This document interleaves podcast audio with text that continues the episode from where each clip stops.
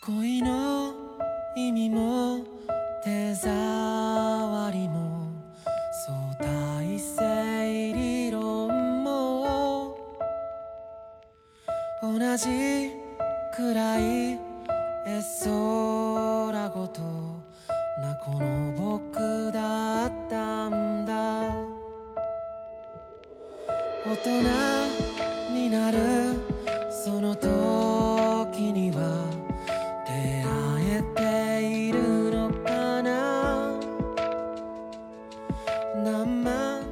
Hello，大家好，我是梁毅，这里是超智游戏 Complex Game，我们一起面对这个世界的复杂、失控、不确定。でも恋は革命でも焦燥でも天変地でもなくて君だった Hello，大家好，我是梁毅。这一期节目，我想跟大家聊一个话题，就是催婚啊。 催婚是个很特别的话题，因为它同时集合了亲密关系跟亲子关系啊。就是催婚这个话题本身是在跟你聊啊，你快结婚吧哈、这种，或者说你最近感情生活怎么样哈、然后就是父母对孩子有关注啊，他的感情生活有特别的在意、关注、推动，甚至是催逼啊，就是英文里面的 push，就是推进展哈、就像是一个项目一样的，不断的去推动他的进展。的这种行为，那其实蛮多的人是很困扰的。如果普通的人催你，那可能你直接就可以拒绝，或者是甚至跟他断绝关系哈，这个人就拉黑了，直接就不管了。但是父母呢，很多人会觉得不知道怎么办啊。呃，他一辈子都是你的父母，对吧？呃，除非你极端到选择跟他断绝关系，那大部分的人都不想选择这么做，也不会这么做。那所以这期节目呢，我们就会想跟大家聊一聊，确切的说是面对催婚是一个什么样的过程，怎么样去理解它，以及怎么样去拆解它，怎么样去解决它。这个是一个很有趣的话题哈。那为什么是由我来说呢？哈，我自己有被催婚吗？哈，是催婚专家吗？哈，确切的说，我可能是亲密研究亲密关系跟亲密关系方面的教育工作者，就是在我的不管是呃工作坊里面，还是心理咨询，还是社群的一些互动的过程中，都会发现很多的案例，或者说看过很多的情况，所以觉得诶要专门做一期节目去讲一讲这个话题。那它的底层逻辑里面也有非常多跟我的重点的工作方式，就是非暴力沟通，它是相关的啊，就是透过非暴力沟通，能把这个催婚的过程拆解得更清楚。能让大家看得更清楚，所以一开始的时候，我先把这些说清楚哈，因为可能有一些人他甚至都不认识哈，不不知道梁毅是谁，然后就只是因为催婚这个话题感兴趣，所以点进来了，所以我要跟你交代这些背景啊，说清楚，它不是一个社会学分析，今天这期节目更多的是一个心理学方面的观察以及拆解。那所以这一期节目，我想提供的一些角度跟意义，我觉得是第一，是一个有专业工作经历的人在这些案例里面的观察，但是同时又是有距离的，就是不是说，哎呀，我呃成长的过程中啊，一直被我妈我爸催婚啊，所以我有自己有很多的经验啦，哈。那当然，节目的最后我也会谈谈我自己啊，因为这个不纯粹是所谓专家哈，也是。我是一个真实的案例里面，我自己的原生家庭怎么跟我在谈恋爱、结婚这些话题上面的互动啊？催婚只是其中一种表达方式，或者说催婚只是一种形态。那还有很多不同的形态，我们是希望带大家看到这个领域，然后突破这种单一形态的交互方式的想象。然后呢，第二个，我们这期节目希望给大家带来的价值，就是给大家一些些。给大家一些特别的拆解的角度，或者说理解这个过程的角度，理解催婚的角度啊，就是它到底是什么？那这是我想做的内容了。我不知道全网里面有没有这样的内容哦，但是暂时我是没有在中文世界里面看到过这样的拆解，外文世界里面也几乎没有哈，所以我自己就想做这样的内容，提供这样的一些角度，就是一个拆解催婚到底是什么的角度。第三。啊，当然是一个应用性的价值啦。就是你听完以后，或许就能够知道，嗯，那我到底应该怎么做，或者是我到底可以选择怎么做，有让你有更多的选择，让你有更多的把握，让你对这件事情有更多的掌控感，哈，大概是这样的一些初衷跟角度。那我们就正式开始吧。最开始的时候呢，其实我不想直接的讲催婚。而是想跟大家模拟一个很特别的场景，或许从这个场景开始，大家能更好的去理解催婚到底是什么，或者说首先是什么。我打个比方哈，你想象一下，有一对已经结了婚的夫妻，哈，结了婚可能很多年了，哈，这个丈夫呢已经人到中年，这个老婆呢也人到中年，这个丈夫呢在家里面喜欢做一件事情，就是谈论政治啊，他。可能是对着老婆，可能也是对着空气哈，反正就是他会一直一直的在说啊，俄乌战争怎么样哈，美国怎么样，这个欧洲局势怎么样哈，这个呃伊斯兰国家、阿拉伯世界又怎么样哈啊，这个北北非“一带一路”又怎么样？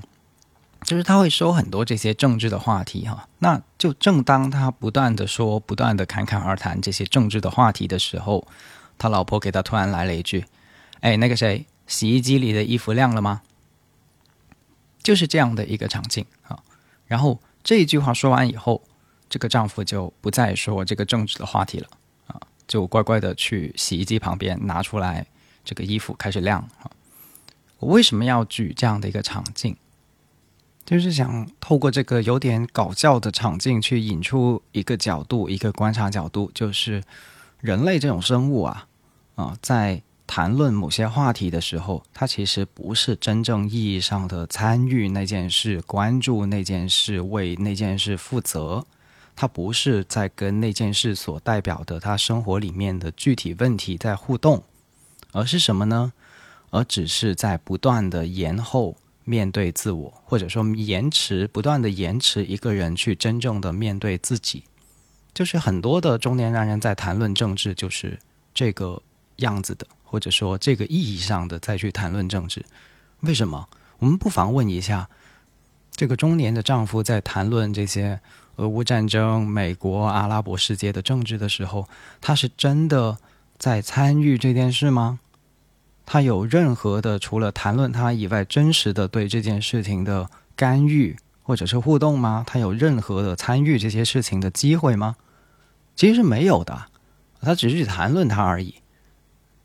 他从来没有想过要参与什么选举，也更加没有想过要出国做些什么事情啊！如果你跟他说：“哎，你去那个哪里哪里哪里啊？你出了国以后啊，没人管你了吧？你就去举个牌啊什么的。”他吓死了哈！他根本不敢干这样的事儿哈！所以他不是在真正意义上的在参与政治，他只是去谈论它。那为什么要谈论一个自己不参与的东西呢？这就是很有趣的问题了哈！就是。在我看来，但也有人的说，呃，可能是因为他买了股票吧，哈，他买了某某某的股票或者哪一边的股票，所以他要去啊。如果这样的话，我觉得还行啊，就是他这是他工作的一部分啊，就是政治强烈的影响经济，所以他要去不断的谈论，但是也通常不会谈论。就是一个人买了相关的股票，开始去研究分析，你就分析嘛，你就自己在心里面想也好，或者真的找人去。呃呃，讨论这个金融方面的运作也好，你不会对着自己的老婆天天去念叨这些政治的话题，对吗？所以，当一个人去跟另一个自己的亲子关系或者亲密关系里面的人去谈论一个其实跟他生活没有高度的这种互动性跟参与性的话题的时候，我把这个现象就叫做虚假话题。虚假话题的本质，在我看来，就是它能够延后一个人面对自己。催婚也是这样的一个过程，就是他透过跟你谈论你的婚姻、孩子的爱情，他就可以不用面对自己的一些人生课题。因为面对自己的人生课题，面对自己的问题，是一件非常可怕的事情来的。对于很多人来说，比鬼要害怕、可怕多了。啊，很多人会一直。让觉得很奇怪，就是哎呀，父母你你你管管你自己啊，为什么要管我哈？从小到大，很多人在问的这样的一个问题，对他就是不想以及逃避去面对自己这个管管自己啊，其实这个管是的意思就是关注啊，关注自己，你关注你自己，不要关注我。所以透过刚才那个画面，或者说透过刚才那个小例子，我们想带出的事情是催婚其中一个我们理解它的角度，就是父母其实在延后面对自己，延迟面对自己，它是这样的一个行为跟现象。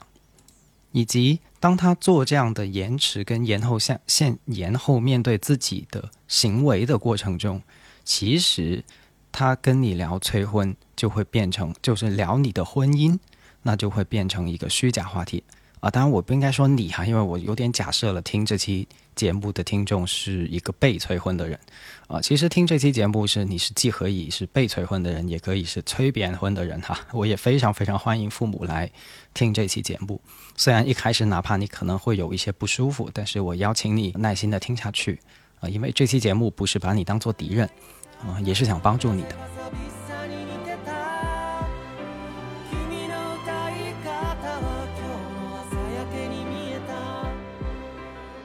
那什么叫虚假话题呢？啊，这个是我为了大家理解方便啊，生造出来的一个词汇哈。我先说明哈，这不是一个严格意义上的学术词汇，它也没有相应的学术框架跟渊源。这个所谓虚假问题，我现在去局部的定义它，意思就是说，就像刚才所举例的那样，一方面不断的去谈论它，但是另一方面没有真正的去研究它、使用它、参与到自己具体的生活互动里面。当出现这样的现象的一种类型的话题，我我就会把它定义成一个虚假话题。就比如刚才举例的那个中年男人不断的在谈论俄乌战争、美国政治，哈，又或者是一个父母不断的跟自己的孩子谈论婚姻，但是却没有去研究过亲密关系，或者说详细的去在把亲密关系他学到的、想到的运用到自己的亲密关系里面，就很有趣的是，往往一个催孩子婚的父母呢。不见得他自己的婚姻多么的成功幸福，甚至是恰恰相反的，就一塌糊涂的，非常痛苦的，呃，每天都可能是处于这个想离婚跟这辈子就这样过吧算了的这个反复横跳里面的，又或者是已经这个婚姻已经是名存实亡哈，跟自己的另一半没有任何的深入的交流，但是呢，又同时不断的催自己孩子去结婚，就这种现象比比皆是。所以，我我不是在吐槽这个现象，而是邀请大家去发现这个里面的除了荒诞性以外的一些理性的部分。就是这是个虚假话题，啊，这是个虚假话题。那为什么人会聊一个虚假话题呢？刚才我说，这因为这样子就可以延后延后一个人去面对自己的过程，面对自己很可怕的啊。但是你透过跟别人去聊一个虚假话题，你就不用面对自己了。因为那个压力、那个思考、那个互动、那个话题的焦点就转移到别人的身上去了，不管是转移到遥远的美国，还是转移到呃眼前的你的婚姻啊，或者说孩子的婚姻里面，就都不用面对自己了。我还没有见过哪个催婚的妈妈或者哪个催婚的爸爸催到来上我的亲密关系工作坊的。有些人知道哈，我有一个亲密关系学习的工作坊，叫做亲密关系工作坊。里面有各色各样的人啊来过，最让我印象深刻的其中一个参加者是，她是一个用按我们今天的话来说，她是个婆婆啊，就是她说我的儿子要结婚了，我想学习怎么跟我的儿媳妇好好相处啊，所以我就来了来，然后就好多人那个那个知道她这样的初衷以后，就哇，这是什么神仙婆婆哈，我也我也想要这样的婆婆啊。就是你想想，这就是很有趣、很有趣的现象。就是他真的关心孩子的婚姻的话，他是会去学习、会去研究、会去把自己也投入到这个过程里面，真心的是在用自己的生命去参与。我为了。跟谁建立好的关系，所以去学习。我是投入进去的，不是在谈论，不是在一个非常浅的层次上去谈论。可是我是从来都没有见过，这真的是从来，不是数量比较少哈，是为零。就是我还没有见过哪一个父母出现在我的工作坊说：“嗯，我的孩子还没有结婚，现在我很着急，所以我要来搞清楚这个婚姻到底是什么。”没有的。在我大量的这个工作实践里面，还没有遇到哪怕一个这样的案例，所以我觉得我这个角度是 make sense 的，就是父母很多父母去催婚，但是这个催婚其实是个虚假话题，你不是真正意义上的关心，就像很多中年男人不是真正的关心政治，他只是谈论政治。你的父母很可能，或者你作为父母，你很可能只是在跟孩子去谈论婚姻。但是你不是真的关心亲密关系，因为如果是这样的话，你就会开始去思考，到底这件事情，就是婚姻跟亲密关系这事儿到底是怎么回事儿啊？有些什么样的细节，有些什么样的知识，有些什么样的人类在这个话题上已经已经研究的怎么样了啊？已经积累了什么样的财富，你就会去学习，以及在这样的深度下再跟孩子去谈。那我相我相信很多的孩子也会很乐意去跟这样的父母去谈，就是你会感受到哦，这个父母是真的对这件事情有关心、有研究，把自己的生命也投在里面去，哇，那很真诚啊。那为什么不能聊一聊呢？所以很多的人拒绝或者说不想跟父母聊催婚，其实也是因为这个，就是父母不是真的在做这件事情啊，这是一个很重要的角度。那为什么要浪费生命时间在一个虚假话题上面呢？哈，除了刚才提到的说不愿意面对自己以外，我觉得这是个很重要的呃角度。但是，一体两面也跟大家谈一谈，就是在心理学里面有一个理论叫文化基因理论啊。这个文化基因理论是由著名的呃英国生物学家也是进化学家叫道金斯啊提出来的一个理论。它简单来说，它大概的意思就是。其实，生物的进化过程是一个基因的散播过程，就是你的 DNA，你只是套了一个蛋白质外壳的啊 DNA 集群啊。那这个你你自己不，当然不会，可能可能不太承认哈。我随随随时现在能够指挥我的手，指挥我的脚，但是这个只是在一个短的时间尺度里面啊，你觉得自己拥有自由意志。但是如果把这个时间长度拉到呃几千年、几万年，甚至几十万年。那其实你的个人意志就会被拉平了，它的本质就是生物一代一代的在延续基因，并且散尽可能的散布基因，然后同时这个蛋白质的外壳可能会不断的发生一些微调跟改变，哈，去适应周围的环境，然后不同的基因呢就会尽可能的去争夺，或者说尽可能的去走复制自己、散布自己的这样的一个道路，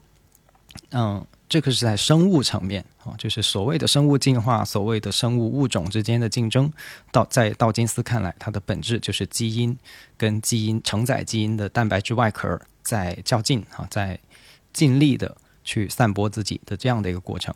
那它进而呢，把这个生物基因散播的过程呢，也运用在理解文化这件事情上。就是他的理解就是为什么有些文化。呃，好像看起来对那个个体没有意义的，但是呢，那个个体还是会非常热衷啊，去参与、去传播、去散播啊。那是因为这是一个文化基因在，就是人其实有点像电池，或者说作作为消耗品一样的，被基因所运用、所裹挟去传播他自己。好，就像是婚姻哈，父母这么热衷谈论婚姻，但是又不跟他们自己真的有关系。不是真的是去研究它，是文化基因的作用让他们这样做的。哦，就是你不管你是把婚姻理解成父权制的一个基础，还是把它理解成封建文化社会的一个残余，哈啊都可以。但反正就是你假设有一种叫做婚姻的文化基因啊，这个文婚姻的文化基因的生存机制，就是不断的透过人们去说它、去散播它、去实践它，来不断的自我复制，哈。寻求在社会中尽可能的流散跟传播啊，就有点像病毒哈。病毒其实它的生生存目的就是尽可能的复制自己嘛，尽可能的散播自己嘛，尽可能的延续下去。那文化基因其实同一个意思，就是婚姻这个文化基因，它也在寻求不断的自我复制、自我繁殖跟自我散播。那它这个自我复制、自我繁殖、自我散播的载体，就是父母的催婚。或者说，就是父母好像很热衷的在做这件事儿，但是其实不是在为自己做这件事儿。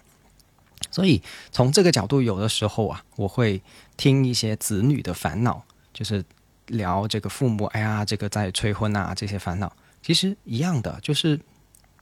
我会说，你其实不是在跟你的父母在聊天，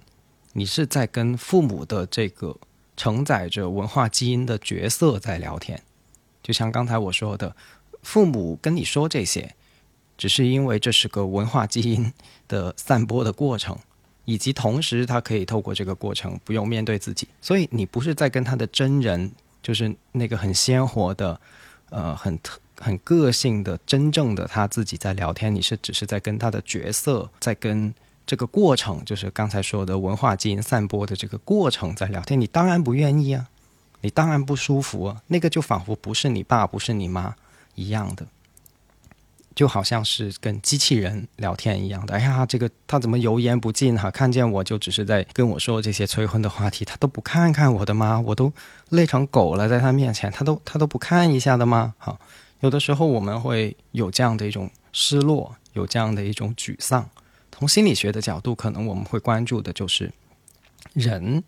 当他没有话题聊，当他没有办法跟真的人的内心建立连接的时候。那这些文化基因的传播行为就会，就是就像他自动的装了一个 A P P 在他心里面，他没有别的 A P P 可跑，或者说没有别的自己的跟你建立真正关系、真正话题可聊的时候，那那个 A P P 就自然是主导，就自然成为了唯一的可以跑的程序啊，大概是这个意思。所以这是一个很可惜的，甚至很可悲的过程。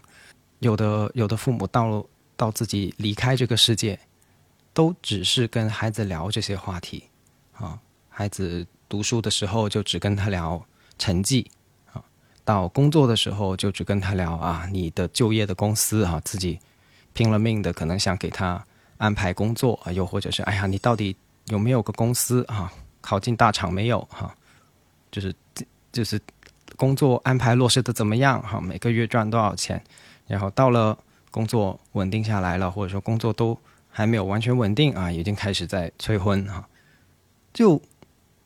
就每一次聊的话题都不是人与人之间的，就是两个灵魂之间的相见，它是一种角色，是一种文化基因的散播的过程，这就很很可悲呀，很可悲啊！就是最近我有个朋友，就是他说我我他的他的。父母过世，然后他就很难过，他就跟我说，他难过的地方之一就是跟父母一直一直在聊的都是这样的过程跟话题，就只是在聊催婚，没有别的，没有别的，他也好像找不出来可以跟父母聊点什么别的，父母也找不出可以跟他聊点什么别的，所以这是一个很可悲的过程来的，就是催婚，它不仅延后了父母。面对自己真实的面对自己的机会，也延后了跟自己的亲子关系，就是一个父母跟子辈哈。我我其实，在讲这在这期节目里面后面统一的把“孩子”这个词换成“子辈”，因为其实你会发现，我们会经常不自觉的在语言里面说啊，父母跟孩子，父母跟孩子，父母跟孩子。如果这个孩子是三岁的、五岁的、十五岁的，也就罢了。啊，他还在联合国的这个儿童的呃年龄范围内，对吧？按联合国的定义啊，十八岁之前都可以叫儿童 （children）。但是中国是个很特别的情况，就是我们经常对一些二十几岁、三十几岁，甚至四五十岁的人叫孩子啊，只只是因为在叫他的父母的时候就会说家长啊，然后叫。家长的对面那个人就一定无论如何都会变成了孩子啊，不管他是三十岁、四岁、五岁，这个其实挺可笑的，也挺挺挺不适合的，就不切实际的的这样的一个言说的方式，它也会其实强化我们，就这也是一个文化基因。坦白讲，就这个言说的方式，它本身就是父权或者说叫做这个亲子权利啊，亲代权利。血缘关系里面的权利的一种自我复制的方式，就透过你每叫一次、每用一次，这个权利就再巩固一次。所以打破它的方式就是，不如我们试试看换一个说法哈，就换成子辈哈。呃，我们把父母跟子辈，啊，就是儿子的子啊，辈分的辈，就就他只是在说明一个关系距离啊，或者说血缘关系的关系距离而已啊。透过这样的方式，我们去达成这小小的一点点的转变哈。我我尝试一下做不做得到，我也可能会不自觉的还是说出来这个父母孩子啊这些鬼话哈。那你就可以见证这个文化基因的传播力有多强哈，它的对人的掌控力其实有多强。我试试看哈，从现在开始，后面但凡遇到孩子，我就换成子辈。OK。那我们继续说下去，就是你真的想跟父母到死都聊这些其实是是虚假的话题吗？跟跟他也跟你自己其实没有真正达成深度的内心的共鸣的这些话题嘛？啊，我想很多子辈都不想这样子父母如果就是他能死而复生，或者说重新看一遍自己的人生的话，他也会觉得有很多遗憾啊。如果是真的这样的话，所以我们不想让很多人站在生命的终点才去遗憾，就这辈子都只跟我的子辈啊聊这些。呃，虚假话题。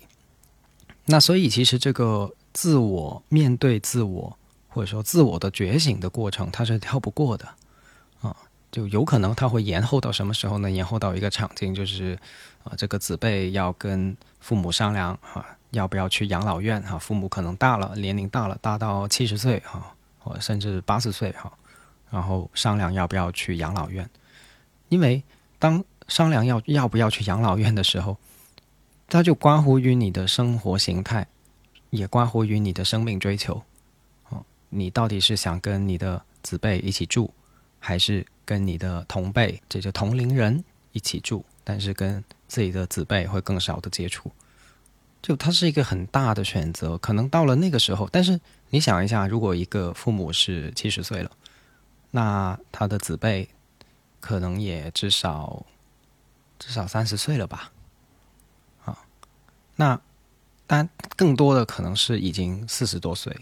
甚至如果他早结婚早生育的话，子辈五十岁，他就被放得很厚了。前面会有很大段的时间，就如果你现在正在听节目的是二十多岁的人，那么这个从二十多岁到五十岁的这二十多年里面，就是承受，就你你人生最黄金的这个时间里面。就都没有跟父母在真正的交流，都没有跟长辈在交心，这挺痛苦的，因为这横跨了包括包含了你生命最黄金的一些岁月，你也可能因为这些交流会做很多不一样的决定，做很多自己重大的生命选择。啊，这个不扯得太远哈，但反正就是用这样的一个角度，你就会发现，嗯，其实父母就是这个家长。越早的面对自我，越早的去觉醒，其实是很很根本性的，就是你绕不开。呃，我们做教育创新或者说教育界吧，有一个小小的共识。我自己的观察是在这点上，其实大家是有共识的，就是教育问题的根本其实在于家长的觉醒。就是经常现在说，哎呀，很多家长很焦虑啊，这个不行，那个不行啊，都要催儿子，催催。你看，我又用孩子了啊，催子辈啊，催这个子辈去啊，学习上的各种催啊，然后婚姻上各种催。但是如果他自己不觉醒，自己不反观自己，把话题以及呃观察的焦点放回到自己的身上去自我觉察。那么，这个向外的、向外求的东西是一定求不到的。他无论如何是求不到的。到最后，你要向内求啊！家长，这就是所谓的家长自我的觉醒。这个已经在教育界是有共识的啊。当然，更早的意识到这个问题的，可能是现在一些呃做创业的人啊。做创业的人就会发现，创业、创业、创到最后哈，如果你只是向外看。不断的觉得说你的员工不行，你的合伙人不行，你的你的整个环境都不行啊，这这个不行，那个不行，其实你会错过了很多面对自己的机会。当一个创业者真正做到向内看的时候，他会开始一个自我成长的过程，可以去接纳自己的一些局限性，也发现自己的一些潜能，然后找到自己的焦点，然后这个创业才会真正意义上的有改善。其实。家长或者说亲子关系也是这样，你如果真的想改善亲子关系，不是去扭，不是去去去改变你的子辈，而是去回看自己，面对自己，面对自己可能是很难的，也很陌生的。所以，生活里面的各种的在你身边的人啊，你的儿子、呃女儿、你的伴侣，都是你回看自己的一个机会，而不是直接的去干预对方的生活。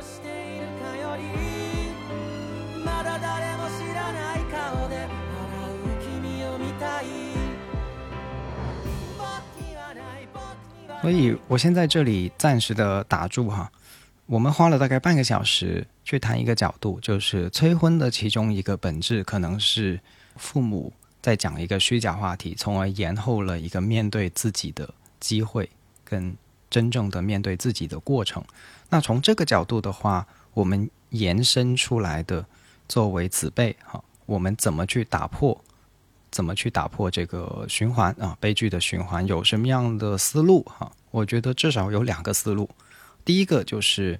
就是做法哈，这个所谓的思路就是做法，我们用什么行动，用什么做法去回应啊这个号的问题。那第一个思路就是，那他们催婚是个虚假话题，我们就把这个话题拉回到真正的话题上，就是回到他们的具体生活里面去建立真正的连接。简单来说，就是聊点别的，聊点走心的。你跟我谈我的婚姻不走心，但这是有前提哈，就是如果你的父母跟你聊你的婚姻的时候，他跟你聊得很细哈，拿出了一本亲密关系的教材哈，跟你一起探讨啊，这个就当我没说，因为这个就已经不是虚假话题了，他是真心诚意的要跟你探讨这个你的，就是。站在这个合作的角度，待会儿我们会提到，就是父母来跟你真正谈这个问题，如果他是真的跟你来谈的话，他是有点像创业伙伴一样的啊，你们有点像一起开一家公司哈，这个合伙人跟你聊这个业务要怎么经营，财务要怎么处理，就是是这样的一个一个角度，否则的话，他就是我刚才说的是个虚假话题，他来一方面他想指挥你。或者劝导你达成某个结果，但同时他又不跟不陪你走，不跟你一起深入的探讨，啊，这个这个状态，那你就那既然他是不是在跟你真的谈，你就不要跟他谈这个东西，对吧？聊点别的不好吗？啊，聊点别的，每一次催你就聊点别的，你就转话题，坚决的转话题。他讲一百次，你你讲一百零一次，比如说今天吃饭哈，今天你的这个菜怎么做啊？哎，这个。蒸鱼啊，蒸得恰到好处啊，怎么蒸出来的啊？开始跟他聊，就是说聊点别的，走心的。关键是你也别拿你自己的虚假话题去应对他的虚假话题，对吧？就就是假对假，对吧？这这这也不是个不是个真的建立关系的方式，建立连接的方式。呃，聊点走心的，就是你真的关关注在生活里面。啊，比如呃，他最近去哪里旅游啊？看到了什么风景啊？呃，他最近在跟他的朋友聊什么？就让父母去聊真实的生活，让父母去聊真正发生在他的生活过程里面的这些具体的事情。这个是我觉得第一个思路哈。啊，当然有的父母可能会有点看起来像油盐不进的，哎呀，不要聊我了，聊你了哈。那我们也反过来可以啊，不要聊我了，聊你了哈，一样的嘛哈，只要你够坚决啊，千转百回就是这个立场啊，这个多比他坚持一次，那就总有机会回到这个真实的话题上面去，回到具体生活的话题里面去，就就不是总是关注在你的婚姻啊、你的催婚上面去。而现在过去可能你会把这个看作一个话题争夺的过程，但是。经过刚才的半个小时，你就会理解，这是一个脱离虚假话题的过程，就是跳出或者说跳出跟父母总是在谈一些虚假话题的过程。所以我会鼓励大家可以试试看。那第二个思路呢，就是从此由刚才我们的分析引出来的第二个思路，就是我觉得这个第二个思路是一个进阶的思路哈，你可以挑战，可以不挑战，但是我鼓励你去挑战，就是去他们催我们结婚啊，他们催子辈结婚，那我们就催他们自我觉醒啊。这个所谓叫做用魔法打败魔法啊，啊，拿出他们催婚的镜头去催他们自我觉醒啊，去聊他们的自我课题哈啊，比如进一步的，当你知道了什么叫做原生家庭啊，跟父母去聊他的原生家庭，不是不是把父母作为原生家庭，而直接去关注他的心理成长，关注他的人生课题，心理尤其是心理课题处理的怎么样？因为很多的父母，他的一些让我们看起来非常让人呃觉得有压力的行为啊，就是让身边的人产生各种各样的不适感的行为，其实是他自己的课题啊。我们心理学里面有一个说法叫做说，要尽快的学会课题分离哈。你的课题是你的课题，你父母的课题是父母的课题啊，不要去就是进入了别人的课题，把他的课题还给他。啊，经常我们会听到这样的说法，对吧？所以父母是一定有课题的，有自己的人生课题。他催你婚，也是因为他自己原生家庭里面有些遭遇，或者说他自己的成长经历中有一些遭遇。那如果你更开放的心态啊，作为父母的人生伙伴哈，假如你已经开始跳出那个乖乖仔、乖乖女啊，或者说一个一个很躲在父母的庇护下的这样的一个子辈。的心理状态的话，你其实就会开始发展出一种我是父母的人生伙伴的这种意识，那你就可以走到一步，就是嗯，那我去跟他们谈他们的，或者说让引导他们去思考自己的人生课题啊。当然，这个有点看起来像启蒙思想家一样的角色啊。如果你觉得我还没有准备好，我们还还不想好为人师哈，我不想做我父母的老师啊，那你就打住啊，不做也可以。但是你知道有这样的一条思路，就是他们催你结婚，你就催他们自我觉醒啊，这个都是催啊。但是后者可能会产生一个呃魔法般的效果，就是如果真的能催的动的话。那么你父母就会开始一个面对自己的过程，开始一个面对自己的人生课题的过程。那催不动也没关系，因为话题跟焦点也从你的身上转移到了父母的自我的身上，或者说父母面对自己人生课题的焦点上。他不愿意，那这那这个这个界面哈，这个这个聊的面就会留在父母的那一边，而不会来到你的这一边。你想想看，是不是？啊，比如你跟父母聊，哎，你怎怎么不出去社交？哈，啊，你你想一想，是什么东西阻碍了你社交？啊，就透过聊这些，你就焦点就一直在父母上，哈，不管父母回回不回答得出来，但我们不是用指责的角度，哈，不是让大家说啊，这个别人摇父母，父母用这个呃谴责、指责的方式对待你啊，你要用指责的方式对待他。聊一个话题，不一定是用指责的方式的。不一定是用批评的方式的，你可以用鼓励的方式的，可以用引导思考的方式的，对吧？这个是不一样的地方啊。所以用魔法打败魔法也有分黑魔法跟白魔法的，对吧？啊，那退一万步来讲啊，这个都不叫思路了哈，就是不是思路的思路，就是至少透过上面的那个虚假话题，你能够终结虚假话题。我不想跟父母聊任何的话题，我就不想跟父母有任何的关系，实质上的关系。那你可以承认，他人生里面可能有那么一个阶段，是一个我把它称之为有点像英雄出门在外闯荡啊，这个寻找自我，就尤其这个寻找自我的过程，其实是不想跟父母。建立太多的连接，不想跟父母有太多的交流的一个过程，因为太多交流就留在了那个孩子的的角色里面嘛，就没有办法长大成人。所以有些人他确实，尤其是你如果二十几岁的话，有这样的一个生命的过程，就是有一段短暂的时间或者漫长的时间，他是你不想跟父母发生任何真实的太多的或者说太多的交流的，你想寻找自我，那。这个时候，你就至少知道说，哦，我不想跟父母聊虚假话题，这是可以的。现在甚至都是我不想跟父母建立关系，我在寻找自我啊，这也是一个思路，去承认它，去承认它。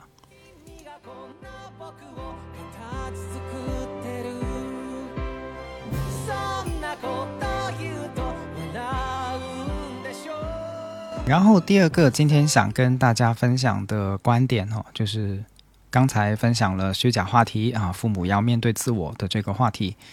我们也反过来去想，也是那反过来想就会成为今天的第二个很大的角度，就是那个在谈论父母催婚的子辈，我们有没有在借着父母催婚这个话题去逃避我们真正要对自己负责，要对自己的幸福去负责这件事儿？就催婚也可以成为一种逃避的，什么意思呢？哈，我们来看这样的一个案例啊，一个角度吧。我举个例子吧，啊，就是现在的婚恋市场啊，有一些人你会发现，当你问他啊，诶，为什么你会出现在这里啊？你会来相亲呢？啊，你会来想跟我见面啊？想跟我甚至是谈未来的亲密关系呢？他会说，哎呀，没办法了，家里人催得紧啊。就你想一想，一个人想跟你谈恋爱，想跟你建立一个家庭的理由，竟然是父母催得紧。那如果你用一个比较理性的角度，或者说比较真诚的角度去想的话，那就是你到底是在当爱情跟亲密关系是什么东西啊？你是多不重视他，多不对这段关系去负责，才说得出来这样的话？就是你是因为催得紧了，所以就想结婚了。所以很多人在相亲的时候，一听到这样的人啊是这样的动机，就非常的怀疑，或者说非常的失去信心，非常的沮丧，甚至直接就再见哈，再也不见哈。我觉得是有道理的，因为这样的相亲对象，或者说这样的出现在婚恋市场上面的玩家（双引号玩家），他自己就其实没有真的想玩亲密关系这个游戏啊，他说甚至是其实不想玩这个游戏。如果真的，啊，因为只是因为父母的催逼，然后进入了婚姻。你想一下，这样的人，他他的伴侣会有多痛苦？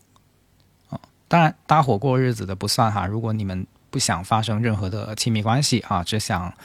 就类似于啊一起交房租啊，一起就就有点像行婚了。大家明白我意思吗？就是这个是形式上是婚姻啊，但是心灵上没有交流。如果你追求的是这种人生，那也那也没没关系哈，就当我没说过哈。如果两个人双方都知情同意，那我也不能说什么，对吧？只要这段关系是真实的啊，双方都知情同意啊，并且不觉得受到伤害就可以了哈。那这种情况除外哈。那如果不是这种情况的话，你是真的想要去建立真实的亲密关系，跟一个人的心灵做一些交流啊？选一个陪伴你度过一辈子，并且是心灵上有深刻交流的人，共同成长的人的话，如果是这样的情况的话，那其实你挺难接受一个婚恋市场上面的玩家，他跟你求婚或者说跟你发生亲密关系的理由是家人催的，对吧？所以这个角度是在说什么呢？就是有的时候父母催婚呐，会成为一个人去逃避自己的一个理由，就。他在幸福或者说他在亲密关系这个问题上，他其实是空白的，他其实自己也没啥想法，更加没有任何的做做法，所以那他只能说什么呢？他就只能说父母在催呗。但是他自己是有自己的立场的，他的立场就是没立场。没，我经常说没立场也是一种立场啊。当你不作为，那也是一种作为，明白我意思吗？就是而一个。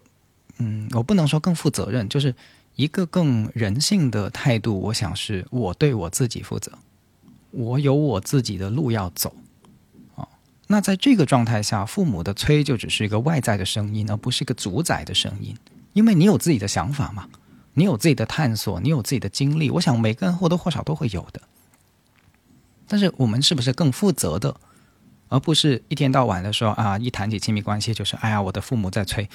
如果你很有自己的想法，父母的催就只是一个比例很低的声音。但是如果你自己都没有想法，父母的催就会成为一个百分之一百的主宰性的、主导性的声音，不是吗？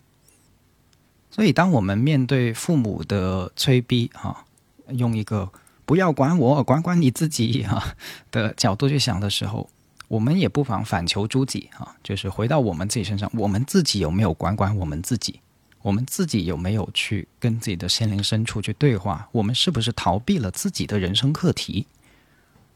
这也是很值得我们去想的。那什么叫做逃避自己的人生课题呢？啊，就是明明你是有亲密关系的需求的啊，你也很想找一个终身伴侣的，但是你跟自己自我催眠说：“哎呀，随缘啦，啊，这个机会来了，自然就来了呀，顺其自然就好了呀，啊，就。”这种话，我们说，呃，平时拿来搪塞一下别人的，呃，这个八卦哈，或者说你不想跟这个人聊太多啊，你就用这个方式去对付过去，我觉得没问题。但是如果长期的你自己真的把它作为你的生活方式，或者作为你对待这件事情的真正的答案的话，那你不觉得你是在逃避问题吗？啊，就有点像一个人要考大学啊，然后你问他你为考大学做了什么准备？他说：“哎呀，顺其自然啦，哎呀，这个事情很看缘分的。”就你你就只能反映说，嗯，这个人可能其实不是真的想考大学啊啊，他对考大学这件事儿其实只是说说而已哈，就这么回事儿，对吧？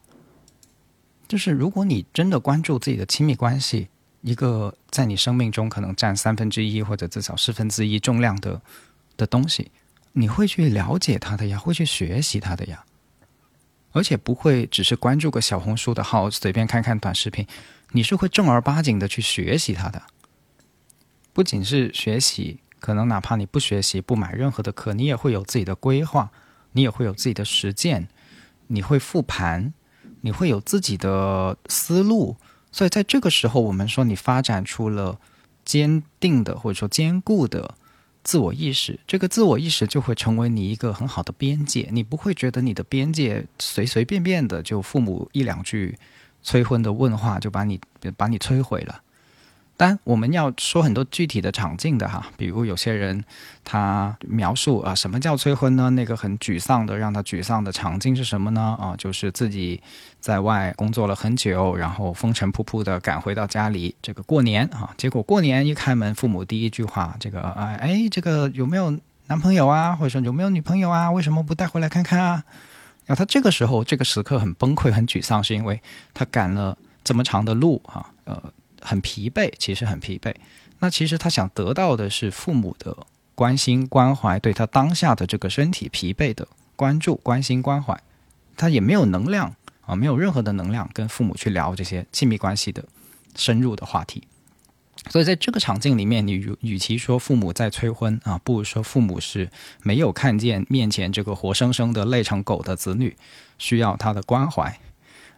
这个跟催婚其实关系是不大的哈。我说，因为我们谈的事情是那个，如果两个人的状态都是一个有能量的状态下，父母跟你聊你的亲密关系，你依然觉得哎呀，这个天塌下来了，或者说也不至于天塌下来，就是父母有一种强大的让你觉得不可违逆的，自己觉得守不住自己的的这种这种过程哈。简单举例，就是父母说，哎呀，我给你安排相亲吧，你做不到说拒绝。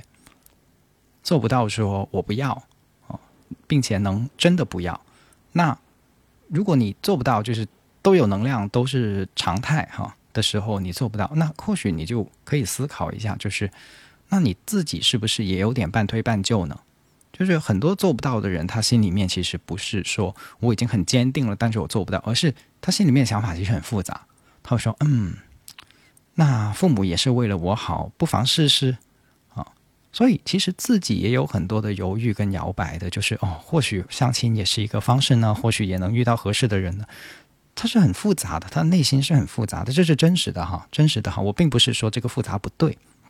只是说我们要觉察到我们是这样，觉察到自己是怎样，是就对自己真诚是一个特别困难的过程。那如果你这样想的话，你你觉察到什么？觉察到自己在亲密关系这件事儿上是有半推半就的。是有把自己的主导权交出去的，不是拿在自己手上的，是想别人帮你解决问题，而不是自己帮自己解决问题的，这没问题哈。这个谁谁解决问题都是解决问题，我们只是说要去觉察到它，要去承认它。如果是这样的话，你就就往前再问自己一句：哦，这是一你想要的吗？这是你想为他负责的方式吗？就是半推半就的去了相亲，也是你的选择。所以，其实这里面会有关乎于一个自我边界、自我意识。当子辈的这个自我意识发展的很充分，他的自我边界建立的很充分的时候，其实谈婚论嫁不是什么问题。父母跟你谈，你不会觉得有一座山压过来，你会觉得，哎，只是有一个有点像创业合伙人一样的啊，久不久的问一下你，哎，这个公司怎么样了啊？我是投了钱进去啊，但是平时我不参与运营啊，我跟你问一下你怎么样了。你不心虚的，如果你心虚，那就因为你的账可能有问题，对吧？你自己的账算不清楚，或者说严重亏损啦，你当然对这个合伙人不敢不敢交代了，或者说呃，就是不觉得能够怎么说了，对吧？当然这个比喻不一定恰当哈，但是就是你想象一下，就是假如你的自我意识很充分，你的边界也很好，在一个无话不谈的子辈跟父辈之间啊，比如一对母女之间无话不谈两个人就像很亲密的朋友一样的闺蜜一样的，那谈论他们去谈论婚姻其实不是问题啊啊，相反，如果你发现这个无话可说的母女啊，相与之相反的极端的关系形态，无无话可说的一对母女之间，那就谈什么都是催啊，谈什么都是催逼啊，是这样不是吗？所以这个里面的区别是什么？就是一方面是父母的自我意识，另一方面是子女的自我意识，哦，这个子辈的自我意识。如果子辈有更好的自我意识，有更强大的自我，其实是可以跟父母谈笑风生的，在这些问题上，你不会有这种催婚的感觉的。那这也带出来一个问题，就是父母参与孩子的亲密关系，是真的不能参与吗？真的只能？一刀切啊，把父母锁在门外啊，我自己干我自己的亲密关系，然后父母你们不要催啊，也不要管啊，你们是活生活你们自己的，有没有一种合作的模式呢？啊，我们说有的哈，我们有看见一些，嗯，就是在这个游戏上，我觉得玩的比较呃，就是开心如意的玩家吧，啊，就是在父母催婚这件事情上玩的比较开心如意的玩家，也发展出来其中一种方式，就是跟父母去合作。啊，跟父母去合作，什么叫做父母跟合作呢？就是你可以给我安排相亲，那我同时也跟你很详细的去聊，我想要什么样的相亲，我想要介绍的，我想要什么对象，什么对象合适，什么对象不合适，为什么合适，为什么不合适，事无巨细的，详详细细的，非常仔细的跟父母去聊这样子的一些话题，他能够做到这样，那。这也很良性啊，啊，这种就真的是合作模式了。就是在这个情况下，催婚被转化成了呃另外的一种关系形态，就是合作的形态，就是有点像嗯这个，我把这种方式叫做以进为退哈。有一个成语叫以退为进，我觉得这是以进为退。什么叫以进为退？就是父母跟你呃聊聊催婚啊，你跟他聊得更深入啊，在。婚姻这个问题上，如果你有把握，就是不是不是对婚姻的把握，而是对跟父母建立这种合作关系的这种把握的话，那你就更进一步的去跟他们谈，你想要什么样的伴侣，你想要过什么样的生活，你觉得你想挑什么人，不想挑什么人，为什么？刚才说的这一系列的问题，很多东西可谈的，很多东西可聊的，很多东西很有意思的，也透过这个过程，就等于给父母做亲密关系教育了。啊，或者说跟父母一起学习亲密关系教育，不要说谁教育谁哈，就就探讨啊，切磋啊，啊，你有这样的想法，我根源于什么啊？你看重什么啊？是不是这么回事儿啊？你这么看人，有没有看到这个人的另外一些层次、另外一些方面啊？父母有时候也很幼稚的，对一些看法，对看人也很片面的，嗯，你就去戳穿啊，你去打破啊。啊，让他这个片面性，或者说让他这个天真给暴露出来呀，让他这个幼稚给暴露出来呀，跟他聊啊，怼他呀，都可以的，对吧？但你会发现，有些人说我做不到，那那个做不到的前提，可能就是第一，没有跟父母之间的关系进展到无话不谈啊，进入了上面那那半个小时所谈到的那个很悲哀的哈，跟父母无话可说，因为谈的都是虚假话题，就这个亲子关系关系关。这个亲子关系非常塑料啊，呃，甚至没有，那就没有办法进入这种合作型的探讨。那就去推动啊，看看自己愿不愿意。就也也有时候关系的建立也是以此为契机的啊。你做别人的儿子，做别人的女儿，就扮演一个角色，扮演那么多年了，你想不想换一个角色来扮演啊？突破一下文化基因，这这都是可能性哈。呃，邀请大家去想一想，就这个模式，如果深入下去的话，它就像什么呢？就像是组团打怪啊。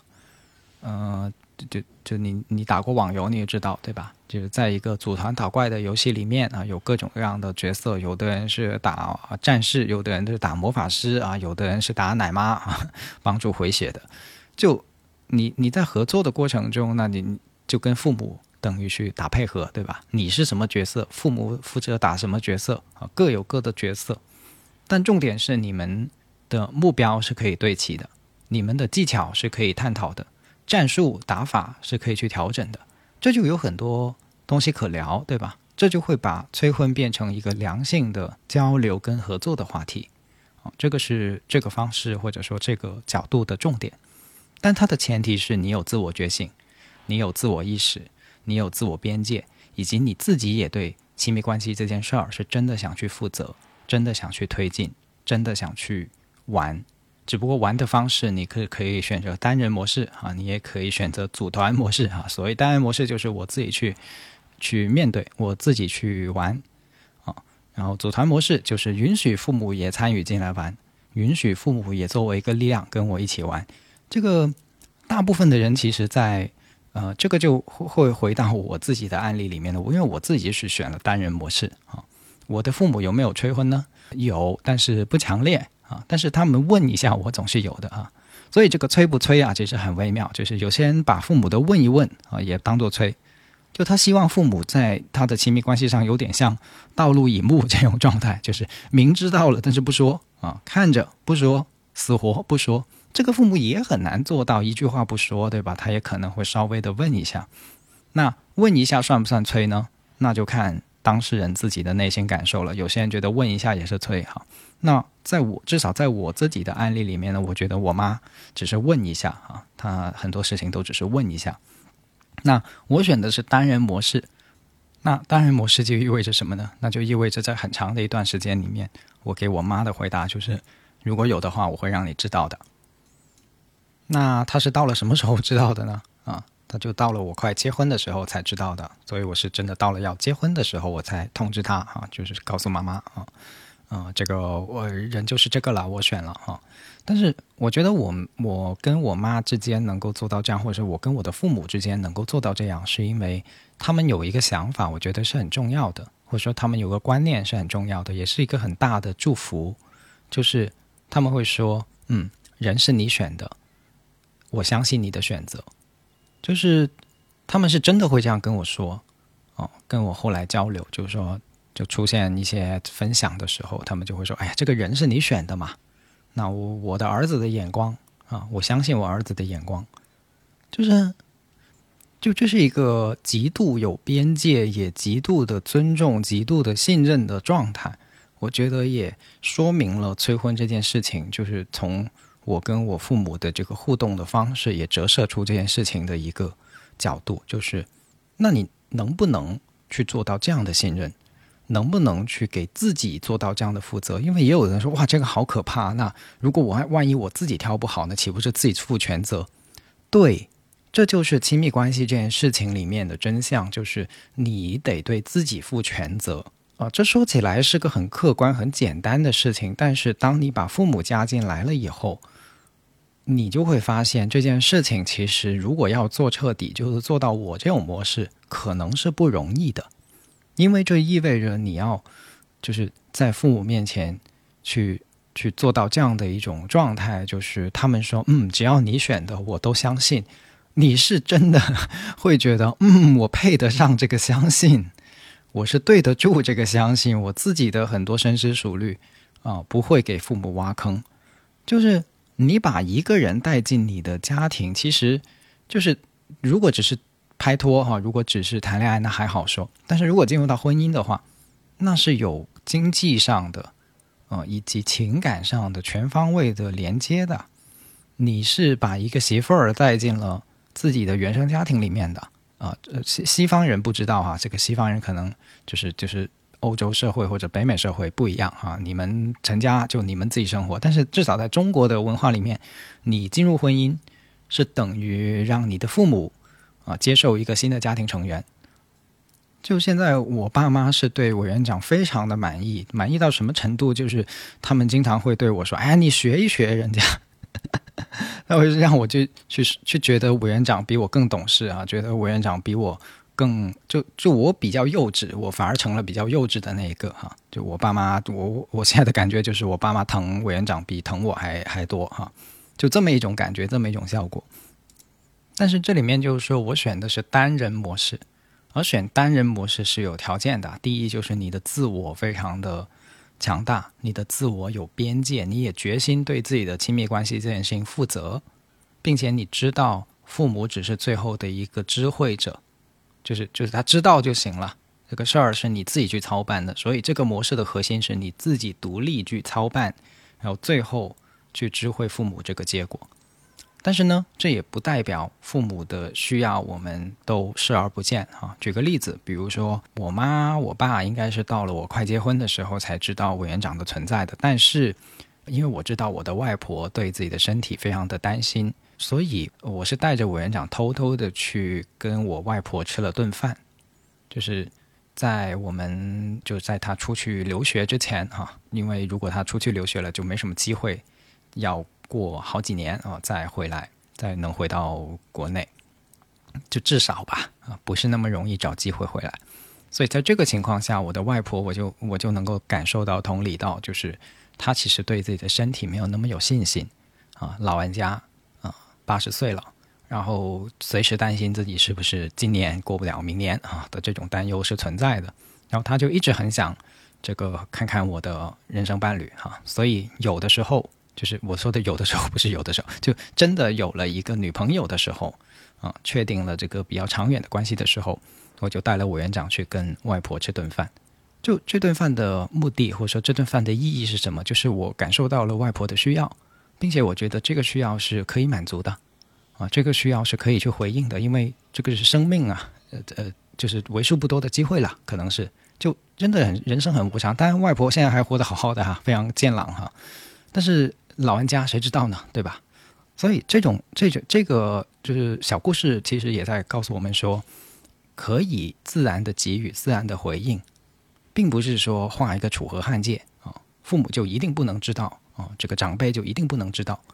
啊，保密工作做得特别好啊，然后只是知会他，就是这个里面你也可以有自己一些发自内心的选择。当你看到了对方的需要以后，你自己。呃，谈恋爱是一回事啊，这个回报父母或者回报呃外公外婆长辈啊是另一回事。你自己可以有一些你给得出来的，呃，给得出去的爱。我觉得在那顿饭里面是他吃的很开心，我外婆吃的很开心。就是，当然他语言上可能说不出什么很很很漂亮、很深刻的话，但是他整顿饭里面，我的回忆里面那顿饭是他全程都是在笑的。就他看着委员长，看着我，我跟我们跟他们聊天，就全程整个画面很温馨，哦，这是这是很难忘的回忆之一。现在回回回看或者说回想起来，都是都是很重要的一些人生画面，就这就很美好。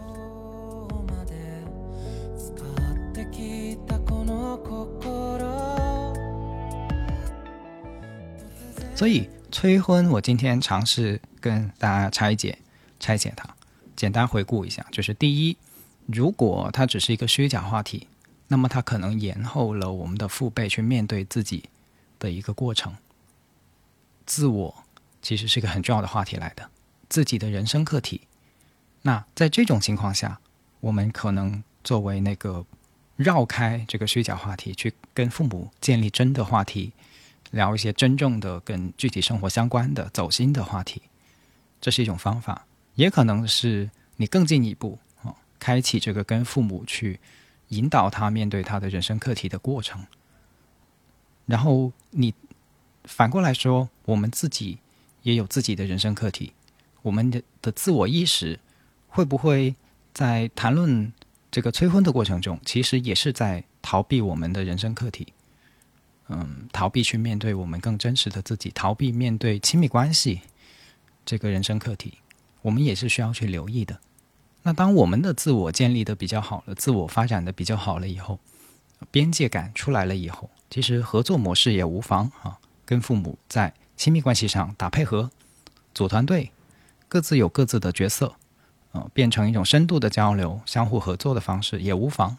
啊。那还有另一种方式，就是你们不发展成合作的关系，你自己独自操盘，那你就要承担独自操盘的，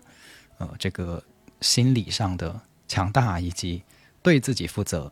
的这个部分，同时是知会父母啊，看到父母有知情的需要，那这也是需要强大的自我跟高度的负责去支撑的。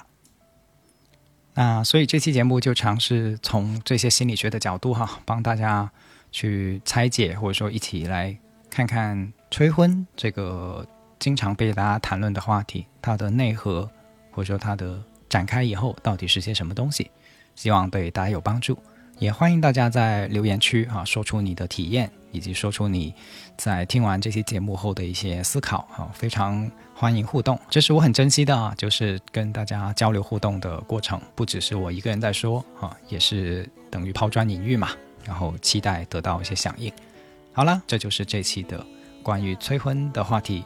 我们这期节目就先到这里，我是梁毅，我们下期再见，拜拜。